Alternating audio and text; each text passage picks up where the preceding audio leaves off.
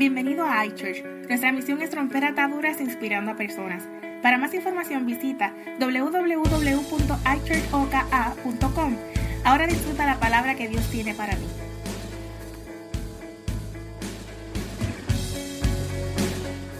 Lo siguiente. Eh, ¿Dónde está mi tiempo ya arriba? Ok.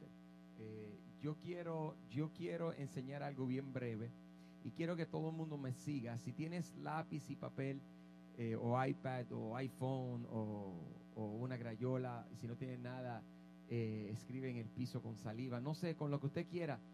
Pero, pero quiero enseñar algo hoy, quiero enseñar algo, eh, una clase hoy, ¿no? Y, de- y luego, y voy a hacerlo bien breve.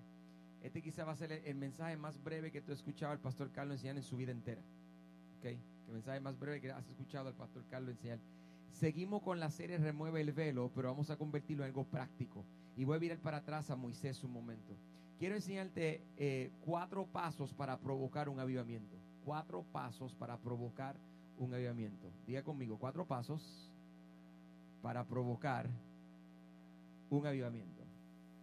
El avivamiento es una necesidad que hay dentro de tu casa, tu trabajo y tu iglesia.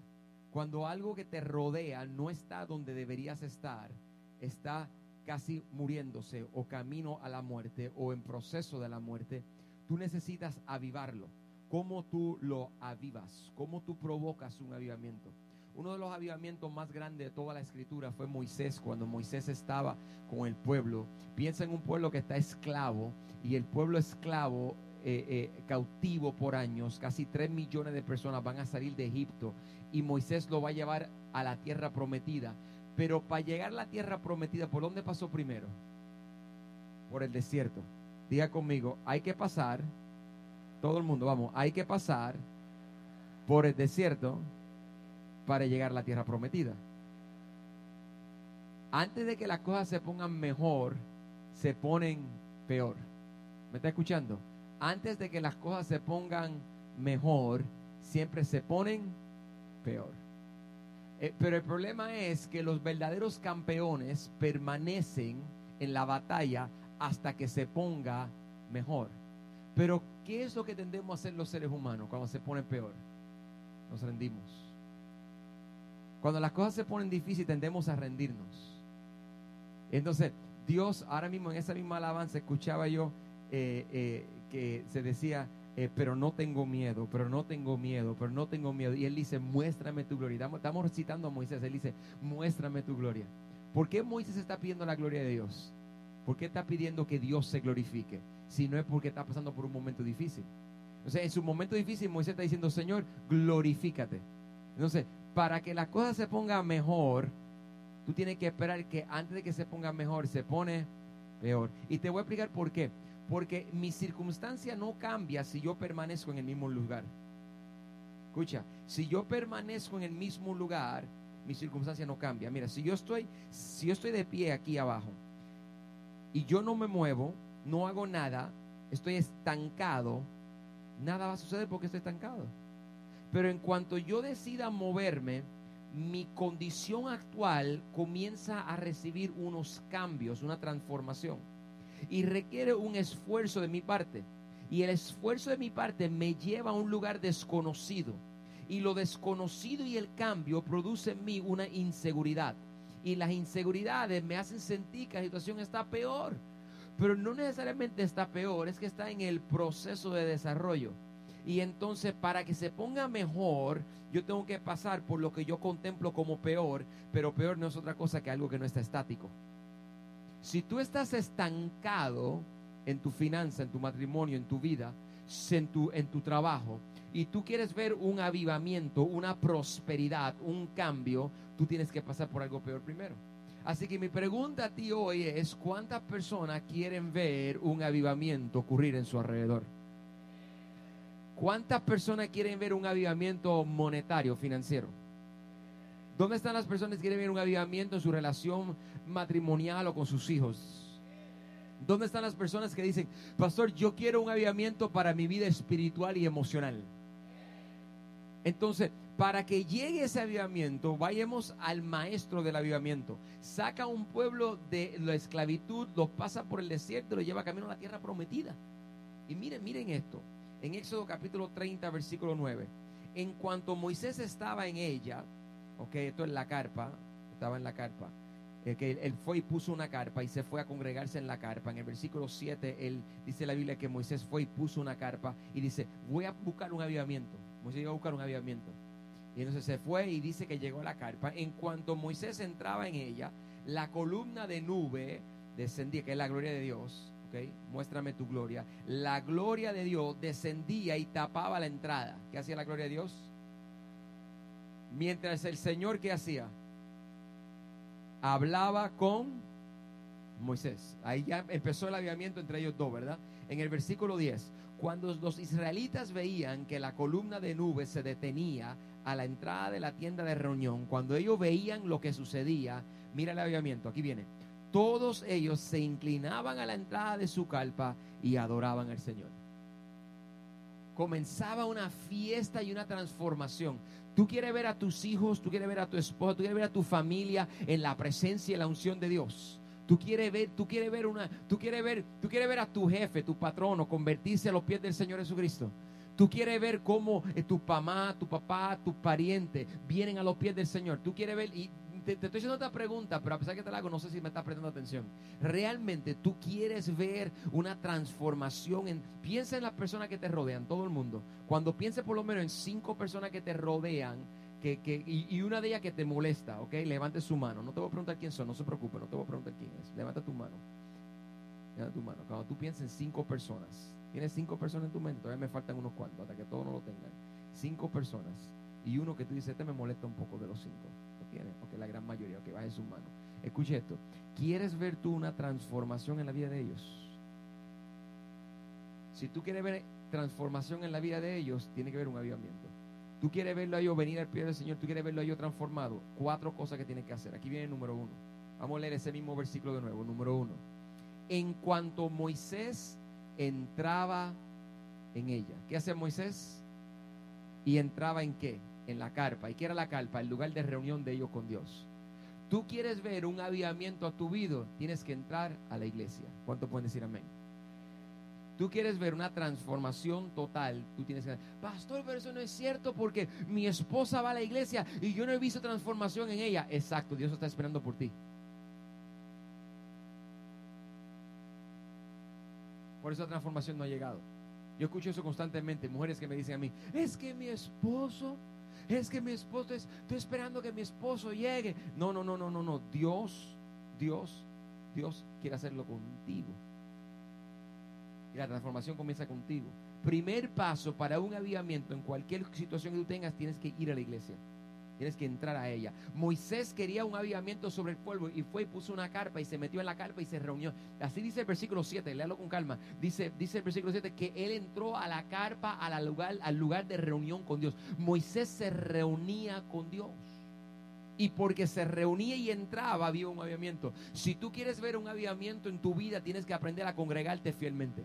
Si tú quieres ver un avivamiento en tu vida, tienes que comenzar a serle fiel a Dios. Entre más tiempo, mira, yo dije esto en el primer culto y lo voy a repetir ahora. Las relaciones son influencia. ¿Me está escuchando? Cuando tú te relacionas con una persona, eso te causa influencia. Dime con quién andas y te diré quién eres. ¿Cuánto tiempo tú pasas en el trabajo? ¿Cuánto aquí pasan más de dos horas a la semana en el trabajo? Vamos. ¿Cuánto pasan más de dos horas en el trabajo? O la escuela, más de dos horas. Y a las, mujeres que no levantaron mano y dijeron, pastor, yo no, yo trabajo en mi casa. No, pues tú peor, mija. El trabajo tuyo es 24 horas. ¿Ok? ¿Cuánto pasan más de tres horas en el trabajo? Levanten la mano, más de tres horas. A la semana, a la semana. Dime dónde estás y te voy a decir quién tú eres. Vamos a coger a, a Valeria de ejemplo. Valeria trabaja en McDonald's y ella es gerente allí. Valeria, ¿tú pasas más de tres horas a la semana en McDonald's? Ella se ríe porque esa industria es una industria que trabaja mucho, mucho, ahí no hay sin parar. Hay días que has pasado más de, hay, días, días que has pasado más de cinco horas allí. Hay días que has pasado más de ocho horas allí. ¿Cuánto es lo más que ha pasado allí? 15 horas. ¿Tiene McDonald's influencia en la vida de ella, sí o no? ¿Por qué tiene influencia en la vida de ella? ¿Y por qué tú no pasas más tiempo en la iglesia? Le das dos los domingos y apuradito. Y entonces quieres la influencia de Dios sobre tu vida. Moisés sabía que necesitaba la influencia de Dios y pasaba horas largas en la casa de Dios. ¿Quieres un avivamiento en tu vida? Número uno, tienes que pasar tiempo en la casa de Dios. Tienes que pasar tiempo en la casa de Dios. Eh, eh, aquí sentado en la congregación hay unos gigantes. Tú dices, pastor, ¿cómo que unos gigantes? Yo no, aquí todos somos chaparritos. No, no. Hay, hay gigantes en esta congregación. Hay gigantes que son, eso lo aprendí esta semana, son gigantes sobre los cuales esta iglesia ha sido construida. Tú entraste y tú ves ahora, muchos de ustedes entraron y se sientan y están aquí y dicen, hoy, pero mira la silla, la butaca, la luz y el aire. pero no siempre fue así. Hubieron unos patriarcas antes que tú que no tuvieron esto. Y hoy tú estás aquí y te lo estoy diciendo, te lo estoy profetizando. Dentro de cinco o seis años vendrán personas a la iglesia y van a ver lo que tenemos en ese entonces. Van a ver gradas así subiendo para arriba y va a haber un santuario de 400 y un centro de jóvenes y una iglesia de niños y un centro de desarrollo social y un lugar de levantamiento y un centro de oración de 24/7, un centro de consejería y ayuda al ciudadano, un centro para ayudar al hispano a levantarse. Oh, oh, y esa es solamente aquí porque vamos a tener siete iglesias más en otros pueblos. Entonces, cuando eso suceda, ustedes van, esas personas van a entrar al congreso anual que vamos a hacer. Y cuando vayan al Hickory Convention Center, al congreso, y lleguen cuatro mil personas al congreso, ellos van a entrar y, la visita va a decir, uy, pero qué mucho tienen estas personas. Siempre fue así. Tú le vas a decir, no, yo me acuerdo cuando estábamos con el pastor y lo que éramos, éramos eh, nos reuníamos a las 12 y 12 y te van a decir, ¿qué es eso? 12 y 12. Y dice, algo que se inventaron en aquel entonces. Entonces ustedes van a ser los gigantes en aquel entonces, pero hay unos gigantes antes que tú. Y los gigantes que levantaron esta congregación conmigo, la levantaron con sudor en su frente. Eso fue algo que Dios me ministró este fin de semana a mí. Pero lo que viene a mi mente es lo siguiente. Los gigantes eran gente bien activa en el Señor. Pasábamos en la iglesia seis, siete días a la semana. La hermana Chastity, que es una americana gigante de esta congregación, es la esposa de, es la esposa de, Mike, no gigante en estatura, loco, gigante, que es, es que ella es alta en estatura, sí, pero ella es gigante, ella es patriarca, lleva años en esta congregación. Ella cantó cuando no había nadie. Y entonces la hermana, la hermana el otro día estaba de pie y, y entonces yo dije algo, entré y dije, miren hermano, esto y esto, y me fui y nadie hizo caso. Y la hermana le dio coraje. Y cogió y jaló a las personas para el lado. ¿tú sabes quién habló? Y la persona dijo, no, no, el pastor dijo que no, él no permite eso, él dijo que no. Había una persona que subió al altar con una gorra, y a mí no me gusta que usen gorra en el altar, no me gusta. No es pecado, el diablo no lo va a atacar, no están poseídos por un demonio, no. Simplemente a mí no me gusta. Es algo personal. A mí me gustan las gorras, pero digo que en el altar no. ¿Sabe por qué? Por el débil. No es pecado. Creo que todos pueden usar gorra en el altar. Es bonito. Pastor, ¿por qué no lo quiere? Porque el que llega y no lo entiende dice, oye, pero ¿qué pasa aquí? Y a veces no lo entiende. Entonces la hermana hizo la observación y dijo, mira, el pastor dijo que no, gorras no. Y dijo, ah, que venga y me lo diga a mi cara. Y entonces la hermana se dijo, no tiene que venir, que estoy yo aquí. Dijo, quítese la gorra y respete al pastor de la casa. Le dijo. Entonces el hermano dijo, ay, que son seguidores de hombres. Entonces, ¿qué es lo que pasa? Esta hermana cuando comenzó conmigo no era así. No se le decía, por favor, se le decía, quítate eso y ya se acabó. Porque esos patriarcas fundadores tuvieron que ser fuertes para que la si tú no haces una zapata fuerte y una base fuerte, fuerte en, el fundamento, la casa que se construye se cae. Sea, los patriarcas tienen que ser más fuertes. Todo patriarca que siempre ha trabajado conmigo sabe que tiene que entrar en la casa. Y, y estar en la casa, eso, eso, es, eso es el síndrome boricua. Pastor, ¿cómo que el síndrome boricua? Te voy a explicar todos los puertorriqueños que vinieron conmigo, los patriarcas, que eran ministros o pastores o diáconos de mi iglesia previa, llegaron aquí y se sienten que están muriéndose. ¿Por qué? Porque vienen a la iglesia ni que dos o tres veces a la semana. Se están muriendo por dentro. Dicen, ¿cómo es posible, pastor? Yo, ¿qué pasa, mi hermano? Pues solamente estoy encargado de bienvenida. Hago esto, hago esto y hago esto. Y vengo más que tres veces a la semana. Pastor, es que tú me tienes a mí en seguridad. Es que me tienes. Pregúntale a cualquiera de los, patriarcas, a esos gigantes. Pregúntale. No lo entienden. Se están muriendo por dentro. Ustedes dirán, pero pastor, pero, si va cuatro veces a la semana. No, porque la iglesia era seis y siete veces a la semana. Dormíamos en la iglesia. Literal, se dormía de un día para otro en Puerto Rico en la iglesia. Se hacía silicio. En, República se llama silicio, en Puerto Rico se llaman vigilias. Y duraban de un día para otro. Las clases de educación de, del pastor, del liderato, duraban 14 y 15 horas. Las prédicas y los cultos duraban 4 y 5 horas. Pastor, ¿qué está diciendo? Ellos entendían que estar en la casa de Dios le ayudó a ellos espiritualmente. Moisés entendía que él tenía que estar en la casa de Dios. Por lo tanto, número uno, tú tienes que congregarte fielmente, tienes que estar. Para tú provocar un avivamiento, tienes que entender que entre más influencia ejerce la casa de Dios sobre ti, más Moisés estaba en el templo de Dios y le dio una influencia. Número dos, no solamente entraba, pero dice que la columna de nube descendía. ¿Qué hacía la, la columna de nube? Descendía. Pastor, ¿y qué significa eso? Tú tienes que entrar en la casa de Dios con expectativa. Tú tienes que entrar, número dos, tienes que entrar en la casa de Dios con expectativa. El domingo, el domingo pasado lo mencioné en uno de los cultos, no me acuerdo cuál. Dije que hay que entrar con la copa boca arriba, abierta para recibir. Cuando uno entra a la casa de Dios, eso me acuerda de Salmo 100, creo que, que dice, entrar por sus puertas con acción de gracia, con regocijo, con alabanza. Cuando tú quieres provocar un avivamiento allá afuera, tú tienes que empezar con una expectativa interna. Tú tienes que llegar a la casa de Dios con expectativa. Tienes que entrar y decir, ok Señor, tú tienes algo grande. Señor, algo grande va a pasar en la iglesia. Cuando tú quieres ver un avivamiento, mira lo que pasa. Si tú no le crees a Dios para el avivamiento entre los santos, mucho menos va a pasar afuera. Porque la palabra dice que si dos se pusiesen de acuerdo en una misma cosa, Él es fiel y justo para hacer. Mucho es lo que yo puedo hacer allá afuera. Pero cuando entro a la casa de Dios, ya no soy yo. Son cinco o seis poniéndose de acuerdo conmigo. Amén. Tú quieres ver un mensaje fogoso y un mensaje prendido, provoquen al predicador. Pastor, ¿cómo provóquenlo? ¿Cómo que provóquenlo? En vez de estar ahí.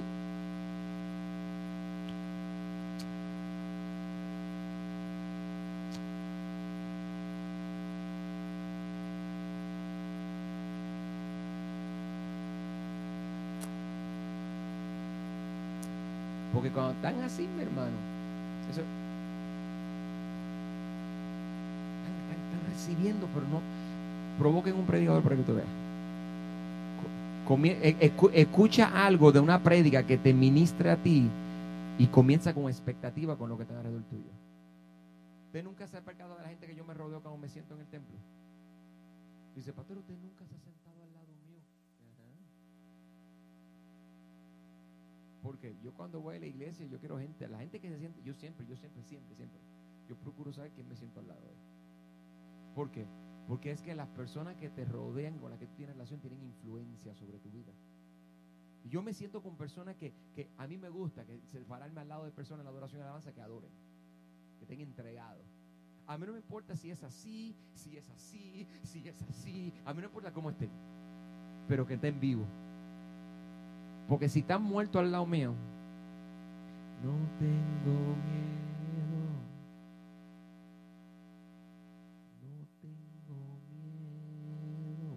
Usted parece asustado.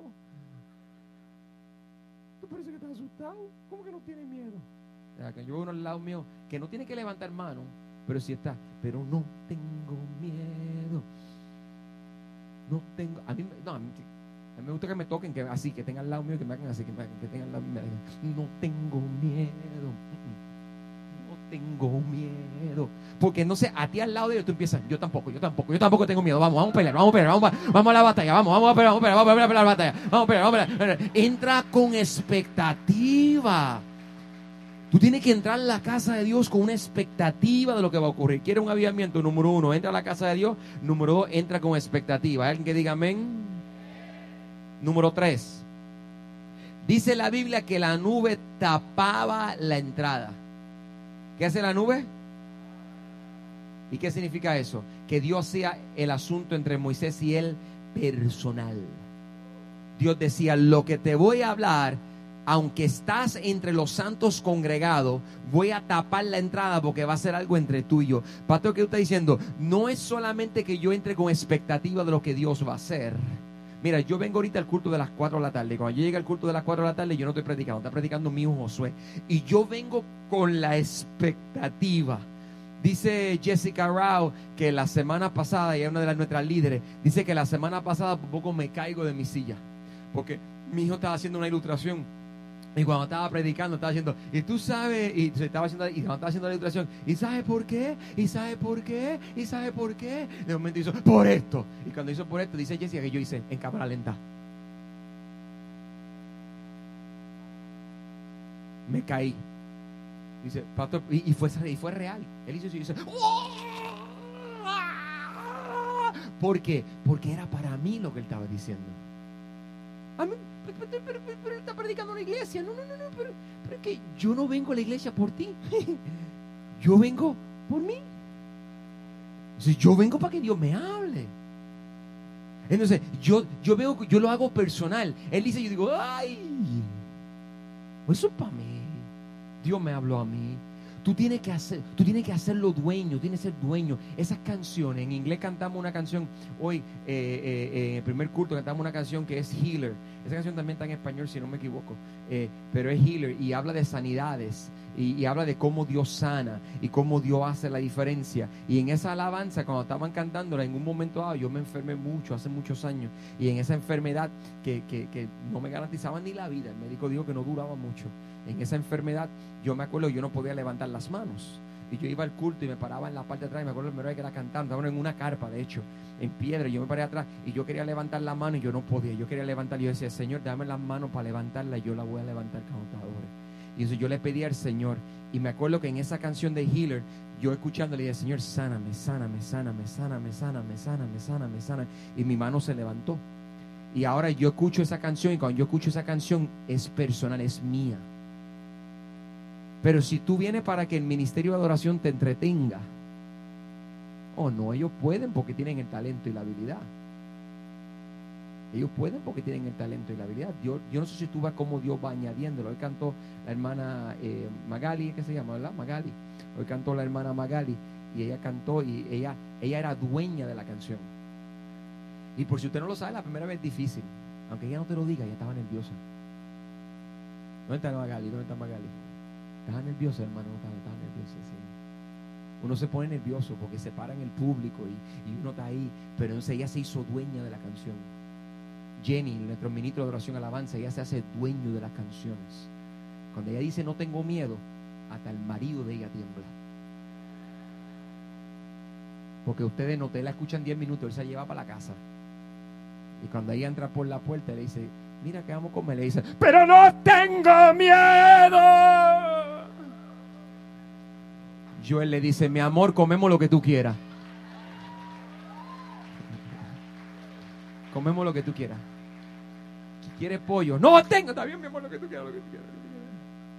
Tú tienes que hacerte dueño de las alabanzas, tienes que hacerte dueño de las canciones. Tienes que, tú tienes que entrar. Tú quieres un avivamiento, no solamente entre, no solamente entre con expectativas, sino tú tienes que procurar hacerte dueño. Es algo entre tú y Dios, es algo personal que nadie, mira, ni tu esposa, ni tu esposo, tú no puedes, tú no puedes llegar a la iglesia y tú no puedes aprenderle que esté al lado tuyo, esté recibiendo. Procura tú recibir, hazlo personal. Hay algo ahí que es para ti, que es para ti. Último, número cuatro, y con este termino. ¿Cómo, pastor? ¿Ya terminaste? Sí, ya terminé. ¿Viste? 14 minutos. Mira este. Mientras el Señor hablaba con Moisés. ¿Qué hacía el Señor? Oye, cuando tú eras niño pequeño y, tu papá estaban hablando y tú hablaban, ¿te dejaban? Así, porque los míos me metían ahí, están sentados. Dicen, respeta. Me decían que me iban a dar un tapaboca. ¿Sabes qué es un tapaboca? Tapaboca. Una galleta. Y no era de dulce. Un tapaboca. ¿Ah? Sí, ¿es qué? que ¿tú sabes lo que es un tapaboca? ¿Te han metido un par de tapaboca a ti? ¿Hacemos una ilustración aquí de lo que es una tapaboca o no? No, no, no. Dice que no, Kike dice que no. ¿A cuánto aquí le han metido tapaboca alguna vez en su vida? Levante la mano. Ok. A los demás le hace falta para de tapabocas, es lo que le hace falta a ustedes. Una pregunta, cuando, ¿quién es el que está hablando aquí? El Señor. Y mientras Él habla, ¿qué tú haces? Calla. Si usted llega a la iglesia y su mente, y te digo esto por mí mismo como líder, si yo llego a la iglesia, estoy sentado en la iglesia y mi mente está pensando en todo lo desperfecto que hay en la congregación y todo lo que yo quiero expresar y lo que yo veo y lo que yo quiero decir, yo no tengo espacio para escuchar al Señor. Pero si yo llego a la iglesia y mi actitud es contraria, una de sumisión y de humildad, y me siento y digo, Señor, aquí estoy en silencio y tengo un tiempo de silencio con Él, entonces es diferente porque ya no soy yo que estoy hablando, ahora es Él que está hablando. Entonces, si tú quieres un avivamiento en tu alrededor, tú tienes que aprender a callar, a hacer silencio, a escuchar a Dios.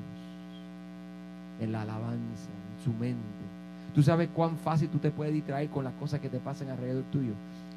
¿Sabe? En el nuevo diseño del altar que estamos haciendo, estamos diseñándolo ahora, y yo estoy diseñándolo y usted no lo va a ver, pero esta pared se va para atrás. Y entonces en la esquina del altar hay una pared que en vez de hacer así plana, la pared va a ser atravesada así, perdóname, así como esa pared que va allí va a ser atravesada de lado a lado. Y entonces los músicos ya no se van a bajar del altar. ¿Por qué? Porque me enferma verlos bajarse del altar. Porque, porque eh, yo puedo estar predicando el mejor mensaje del mundo y estoy envuelto y estoy dedicado y no hace más que un músico levantar, todo el mundo está así, puede estar llorando, enfocado y se levanta un músico y todo el mundo mira al músico, a ver qué hace el músico, se levanta. Pero tú sabes que realmente no es problema del músico, porque si no, ¿cómo vamos a subirlo? Así, por magia. Tiene que subirse. ¿Quién es el problema? ¿El músico o nosotros? Porque cualquier cosa te distrae.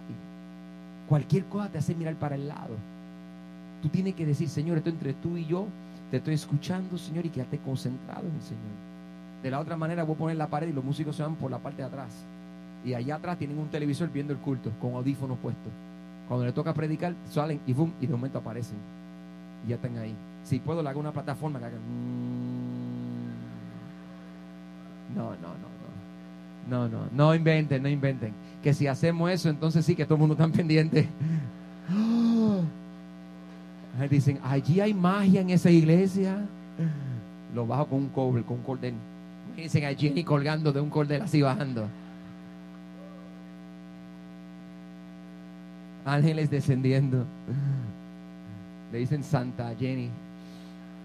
La realidad es que si tú quieres un avivamiento, tienes que procurar prestar atención al Señor. Y entonces mira, mira, mira el resultado en el versículo 10. Cuando, cuando Moisés hizo todas estas cosas, entonces dice que todos ellos, ¿cuántos? Todos, ¿qué hicieron? Se inclinaban a la entrada de su carpa y adoraban al Señor. ¿Cuánta gente? Todos. Tú quieres ver un avivamiento en tu vida y en tu alrededor, entiende la importancia de la casa de Dios. Entiende la importancia de lo que tú tienes que hacer como individuo. ¿Cuántos recibieron? Digan amén. Ok, pues entonces vamos a tener un momento. Si tú recibiste y tú quieres un avivamiento, aquí vienen las preguntas para ti. Número uno, tú procuras estar en la, no la de, la casa de Dios constantemente. No me conteste, conteste tú mismo. Tú procuras estar aquí en la casa de Dios. Porque una cosa que yo te predique, otra cosa es que tú estés digiriendo lo que estoy predicándote. Tú procuras estar aquí o te pesa estar aquí. Tú estás aquí a veces, a menudo o cada oportunidad que tienes. Cuando tú, a todos los servidores, ¿sabía usted que yo enseño una enseñanza de liderato todos los lunes y ya no cabemos en el salón? Pastor, yo nunca he venido. Exacto. Pastor, pero es que no me han invitado. ¿Tú crees que Moisés esperaba la invitación de Dios o Moisés tomó la carpa y la puso y se apareció? Tú procuras, tú procuras estar. Cuando hay estudio bíblico, tú procuras estar en la casa de Dios. Tú procuras vete de voluntad. Tú procuras llegar temprano. Tú, esta mañana llegué y me tocó el corazón mucho. Había un hermano chinito que se llama Jenson, que va al culto americano, el mon. Y cuando yo doblé en la mañana, como a las siete y media de la mañana, el hombre estaba solo en la carretera poniendo los rótulos de iChurch. Estaba caminando poniendo todos los rótulos de hecho y a mí me conmovió. Porque aquí pasaron el domingo pasado 733 personas por el edificio. Pero tú sabes que es más impresionante que 733, que él fue el primero. Pues tú no te has puesto a pensar en eso. Si Cristo regresaba esa misma noche, si Dios re, porque Cristo viene, está en la Biblia. Cuando Cristo venga a rendirte cuenta, ¿dónde tú estabas? ¿Tú, no crees que Dios le va a decir, Jenson, ven acá? Y Jenson, yo conociendo lo que es tímido, va a decir, ¿qué fue, Señor? Y él va a decir, Tú fuiste el primero en llegar a mi casa. Todos los domingos tú eres primeritito, primeritito que me honraba llegando a mi casa. Y que lo abrace. Diga, bien, buen siervo. Y fiel, porque en lo poco fuiste fiel, sobre lo mucho te voy a poner. Tú procuras eso. Y aquí está otra. Tú entras a la casa con expectativa grande. Hoy cuando tú entraste aquí, ¿cuál fue tu expectativa? Cuando tú entraste aquí, ¿cuál fue tu expectativa? Pues, pastor, a ver si tú de nuevo me, predica que me vuela la media o la cabeza, que yo diga, ¡ay, qué poderoso, qué lindo el pastor! Eh, ¿Cuál fue tu expectativa cuando tú entraste aquí hoy? ¿Con qué, ¿Con qué tú saliste para acá? ¿Qué tú estabas esperando que sucediera en la iglesia? ¿Cuál es tu expectativa? No, yo fui pastor, yo fui por, por acompañar a mi esposo, yo fui porque me obligaron, o yo fui, pues pastor, porque es domingo. Entonces, si esa es tu expectativa, eso es lo que recibiste. Te vas a ir como mismo entraste. Porque lo que tú recibes no va a depender de mí, ni de los músicos, ni de los cantantes. Va a depender de un corazón que tiene expectativas de cosas grandes. Aquí está otro. Esto para los líderes también. Tú procuraste hacerlo personal. Tú has procurado hacer hoy algo personal. Si es sí, entonces yo tengo una pregunta para ti. No seas hipócrita. ¿Qué tú has hecho personal? Entonces este mensaje que yo he predicado ¿Qué cosa para ti tú dices, eso es para mí? El pastor dijo esto. ¿Qué cosa tú anotaste que tú dices, esto tengo que corregirlo yo? ¿Qué cosas tú escuchaste tú dices, yo no hice eso? Quizás fue el punto anterior que dice, pastor, yo vine aquí como era domingo, vine, yo siempre vengo y sirvo, pero no vine con expectativa de que algo grande iba a pasar. Pensé que era un domingo más. Pues entonces ya Dios te está hablando a ti, hazlo personal. ¿Qué, qué tú vas a hacer personal del mensaje que estoy predicando? ¿De qué tú estás haciendo personal? ¿Qué, ¿Qué Dios te habló ya a ti hoy? Hoy, en el mensaje de hoy, ¿qué Dios te ha hablado a ti? Tú que me estás escuchando, que llegó esto, que tú estás, tú quieres un avivamiento, pero el avivamiento comienza contigo interno. Y mi pregunta a ti es, ¿qué tú recibiste ahora, en estos últimos 20 minutos? ¿Qué tú has recibido de mí que es personal para ti? Te estoy preguntando y algunos de ustedes, yo preguntándole, aún así no están reaccionando. Algunos de ustedes, yo estoy preguntándote ahora mismo qué recibí, todavía no lo ha hecho personal. ¿Qué área Dios te ha estado ministrando en este mensaje? Esa es mi pregunta para ti. Mi predica terminó. Ya, pastor, ya. Mi predica terminó. Ahora, mi predica terminó, pero yo tengo una cosa más que decirte. ¿Y qué es? En, en, yo voy a compartir contigo lo que fue personal para mí.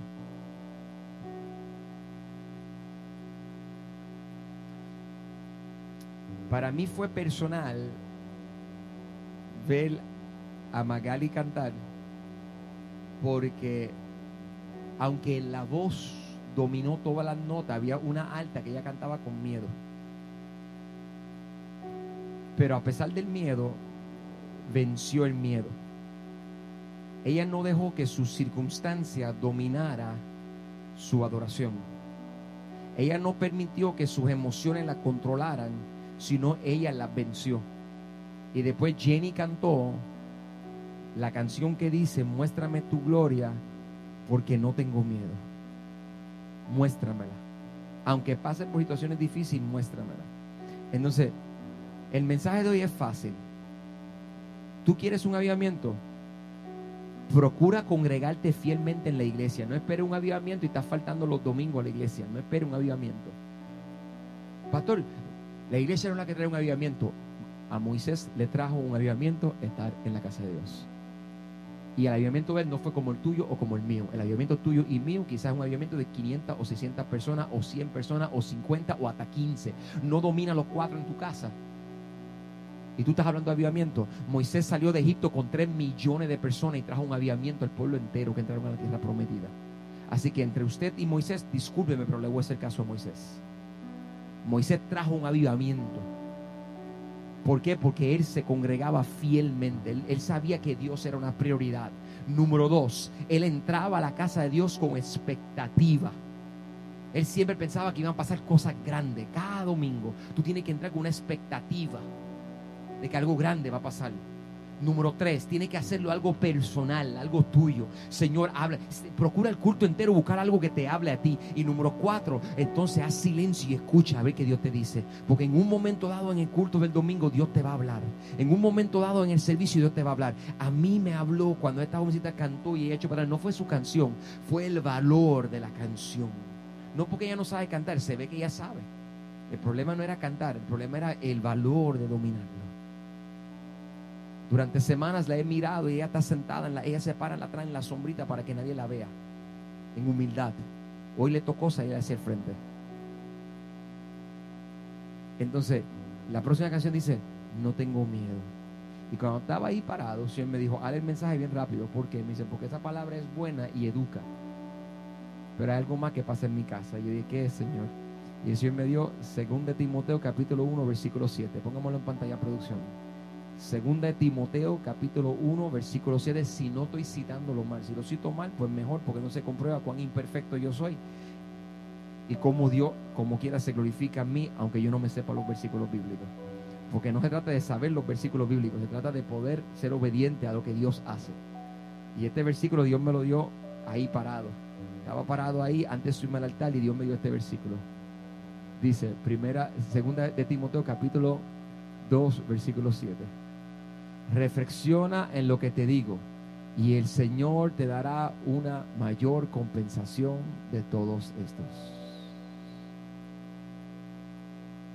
Dios está diciendo, reflexiona en lo que te digo. Te voy a dar una recompensa mayor. Segunda Timoteo capítulo 1 versículo 7. Me dice el Señor ahora. Esta es la reflexión. Reflexiona en esto y te voy a dar algo mayor. ¿Cómo es, pastor? Reflexiona en esto y te voy a dar algo mayor. ¿Y qué es esto? Esto es este. Pues Dios no te ha dado un espíritu de timidez o de cobardía, sino de poder, de amor y de dominio propio.